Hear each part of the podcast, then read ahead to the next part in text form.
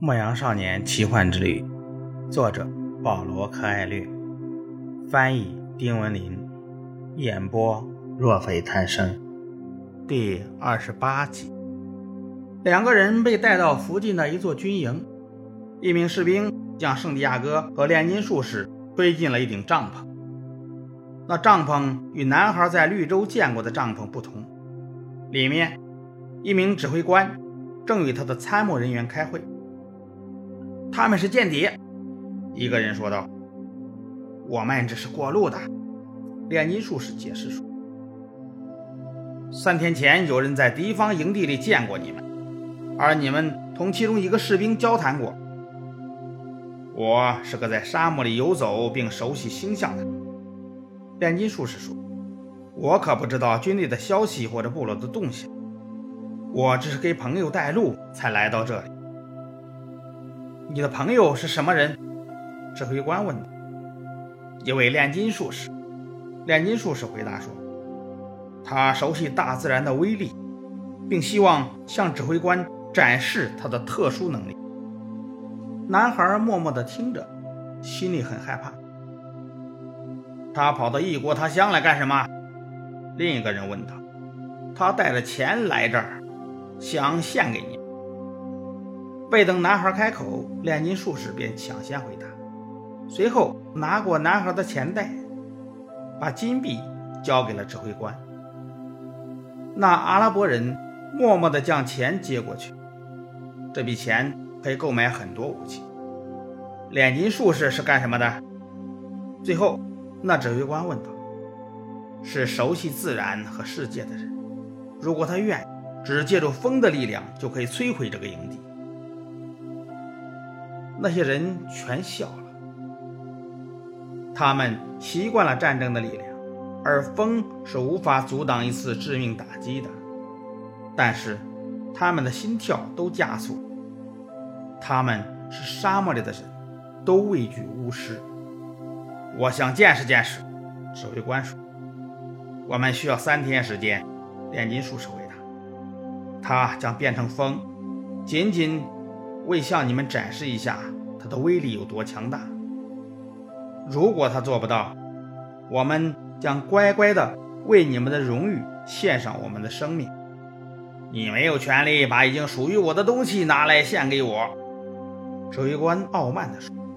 不过，他同意了给旅行者三天时间。圣地亚哥吓得僵了。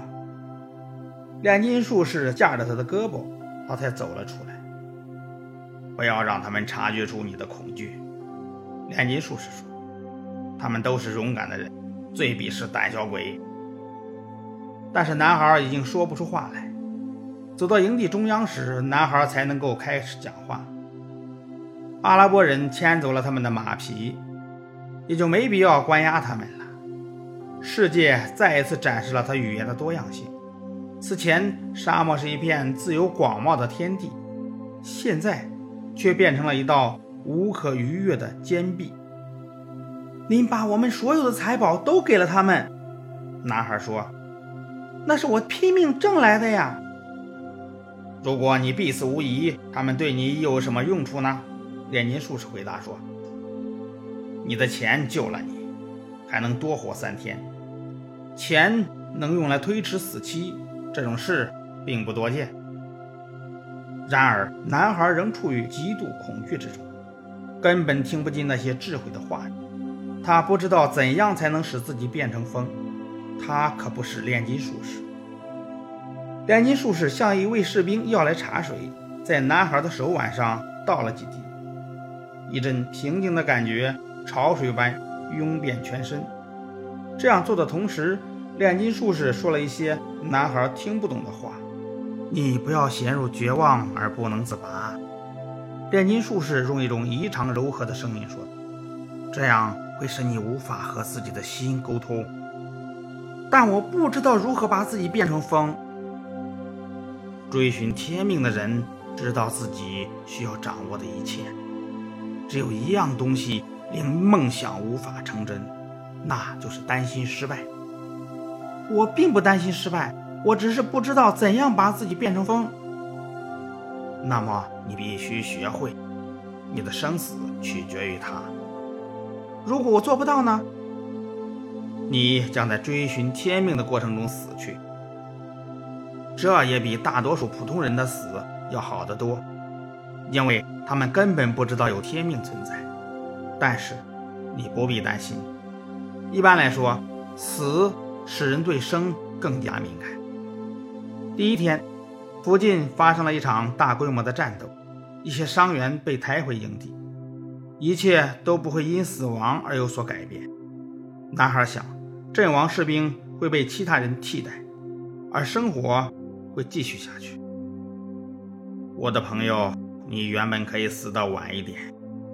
一名守候在同伴尸体旁的士兵说道：“你本可以等到和平降临的时候再死，但是无论如何，最终你还是得死。”天黑之前，男孩去找炼金术士。炼金术士正要带上猎鹰去沙漠。